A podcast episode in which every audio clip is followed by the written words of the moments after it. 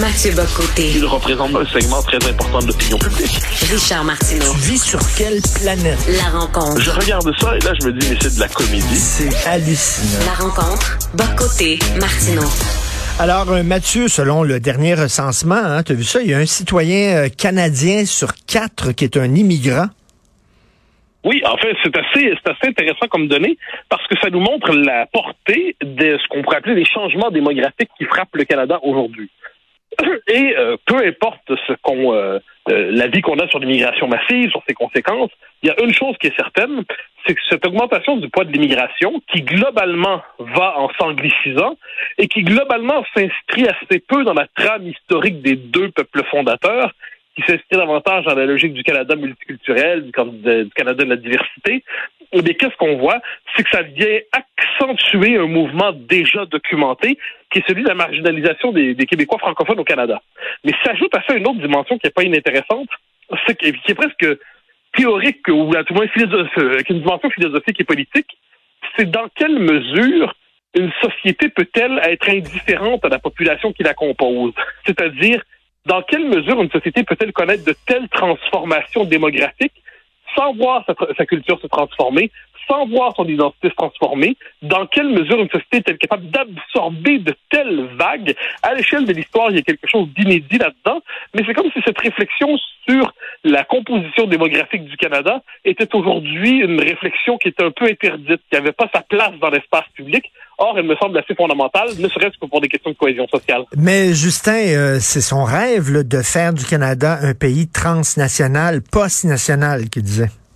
Ah ben absolument. Ben, en fait, c'est inscrit dans la logique même du Canada de, hum, de, de, de Pierre-Éliott Trudeau. C'est-à-dire, il y avait cette idée que le Canada devait se définir justement comme une entité qui n'avait plus d'ancrage dans ses nations historiques, dans ses nations identitaires, bon, ça comme ça.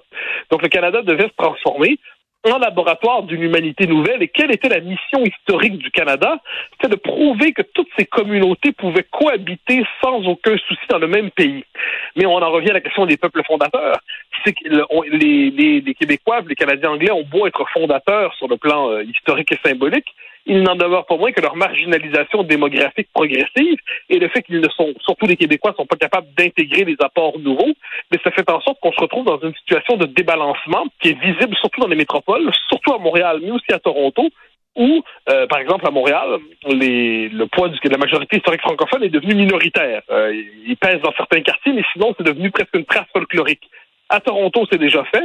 Donc, et, c'est fascinant parce que cette réflexion n'est pas possible au Canada parce qu'on y voit immédiatement une logique discriminatoire et raciste. De ce point de vue, on peut dire que le multiculturalisme a triomphé comme idéologie. Il n'en demeure pas moins que très, très, très pratiquement, la cohésion sociale va pas de soi. Puis qu'est-ce qu'on voit au Canada?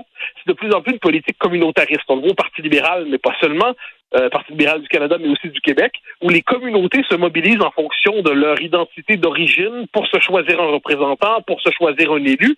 Donc, on s'inscrit moins dans la société dans son ensemble qu'on veut avoir le propre représentant de ses intérêts ethno-culturels à l'Assemblée nationale ou à la Chambre des communes. Eh bien, tout ça, tout ça, quoi qu'on en dise, ça vient débalancer et transformer notre conception de la démocratie canadienne et québécoise. Puis de ce point de vue, les problèmes du Canada et du Québec ne sont pas les mêmes, mais ceux du Canada sont réels aussi. Est-ce que Justin Trudeau a peut-être raison en disant que le Canada est un pays post-national dans son essence même? C'est-à-dire que, tu sais, euh, je pourrais te dire c'est quoi un Italien, je pourrais te dire euh, c'est quoi un Russe, je pourrais te dire c'est quoi un Congolais, par exemple? Un Canadien, je sais pas, mettons si on faisait l'Expo 67 aujourd'hui, qu'est-ce que je mettrais dans le pavillon du Canada? Je, ne sais pas, j'arrive pas à définir c'est quoi un ben, Canadien. en fait, ben, en fait, en fait c'est que le Canada, historiquement, n'est pas une identité. Le Canada est une rencontre entre deux identités. Donc, il y a d'un côté je sais ce qu'un Québécois. Globalement, c'est un Nord-Américain qui parle français, là, sans, sans, sans Elvis. C'est un Nord-Américain qui parle français, qui s'inscrit dans une histoire de quatre siècles, puis les gens se sont ajoutés au fur et à mesure en s'appropriant cette histoire. Un Canadien anglais, pendant longtemps, c'était facile à définir. Hein. C'était les, Britanniques d'Amérique du Nord. C'était ceux qui, fondamentalement, avaient refusé la Révolution américaine. C'est ceux qui demeuraient fidèles à la couronne anglaise avec fierté en Amérique du Nord. Mais le Canadien, le mot canadiensis, euh, le, le, le, à l'équivalent de mot soviéticus, mais appliqué au Canada, ça, c'est plus difficile à trouver. Mais je pense qu'on pourrait le reconnaître. Il porte un nom, il porte un visage, et c'est Justin Trudeau. Parce que Justin Trudeau, qu'est-ce que c'est? C'est un francophone d'origine, euh, marié avec une francophone, mais dont les enfants ont des prénoms anglophones. C'est quelqu'un qui est francophone d'origine, encore une fois, mais qui est plus à l'aise en anglais qu'en français. C'est quelqu'un qui a un rapport folklorique avec le français, alors que l'anglais est la langue de référence pour lui c'est quelqu'un qui peut euh, prendre tous les déguisements possibles parce que se voulant canadien intégralement, il peut embrasser les tenues de chaque communauté dans une forme de multiculturalisme folklorique et qu'il met de l'avant. C'est quelqu'un qui euh, est dans une posture qui dit diversité, diversité, diversité, au point de voir dans le niqab un symbole d'ouverture, de, de, de, triomphe de la diversité du féminisme. Donc Justin Trudeau, je dirais que c'est le premier Canadien intégral de l'histoire du Canada. Euh, de ce point de vue, je suis pas certain que ce soit une réussite, mais euh, mais ça nous montre quand même le type d'homme, le type de femme, le type d'individu qui va être produit par ce régime. Qui a le Canada qui finalement est un pays qui s'est construit en reniant ses, ses assises historiques et qui entend se développer aujourd'hui justement dans l'utopie de la diversité. Et on revient au, euh, recensement, eh c'est que là, il y a une assise démographique à tout ça aujourd'hui. Il y a une assise démographique, et quoi qu'on en dise, c'est là qu'on voit que des changements démographiques de cette ampleur euh, en viennent à changer l'identité même de pays. Les immigrants, parce que là, je veux pas qu'on se fasse taxer d'anti-immigrants à cause de notre conversation. Vive l'immigration. Tu sais, on s'attend à ce que les immigrants arrivent et s'intègrent, s'intègrent à la culture d'accueil, s'intègrent au peuple qui les accueille et tout ça. Quand tu arrives au Canada, tu es un immigrant, tu t'intègres à quoi? Finalement, on t'invite à rester dans, dans ta gang, dans, je sais pas, est-ce que tu quelle est la culture à laquelle tu t'intègres? Ben, et, la question se dédouble encore une fois. Au Québec, on sait comment répondre à ça. Parce qu'au Québec, on est une nation historique, une nation culturelle, une nation identitaire dans le bon sens du terme.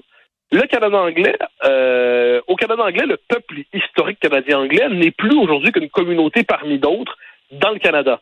Euh, à la rigueur, il dirige encore les, les, les catégories sociales, il est encore dominant dans des catégories sociales supérieures. C'est la, c'est la logique des anglo-saxons d'ailleurs. De la, de la, diversité, très bien, ça monte, mais on doit conserver quand même la, le, le, haut de la pyramide sociale. Et ceux que nous coopterons euh, auront pris nos mœurs. Bon. Mais le fait est que le, le, Canada, quand on demande intégrez-vous à nous, le Canada il dit intégrez-vous à vous-même, intégrez-vous à votre communauté parce que c'est par votre communauté que vous allez vous intégrer au Canada.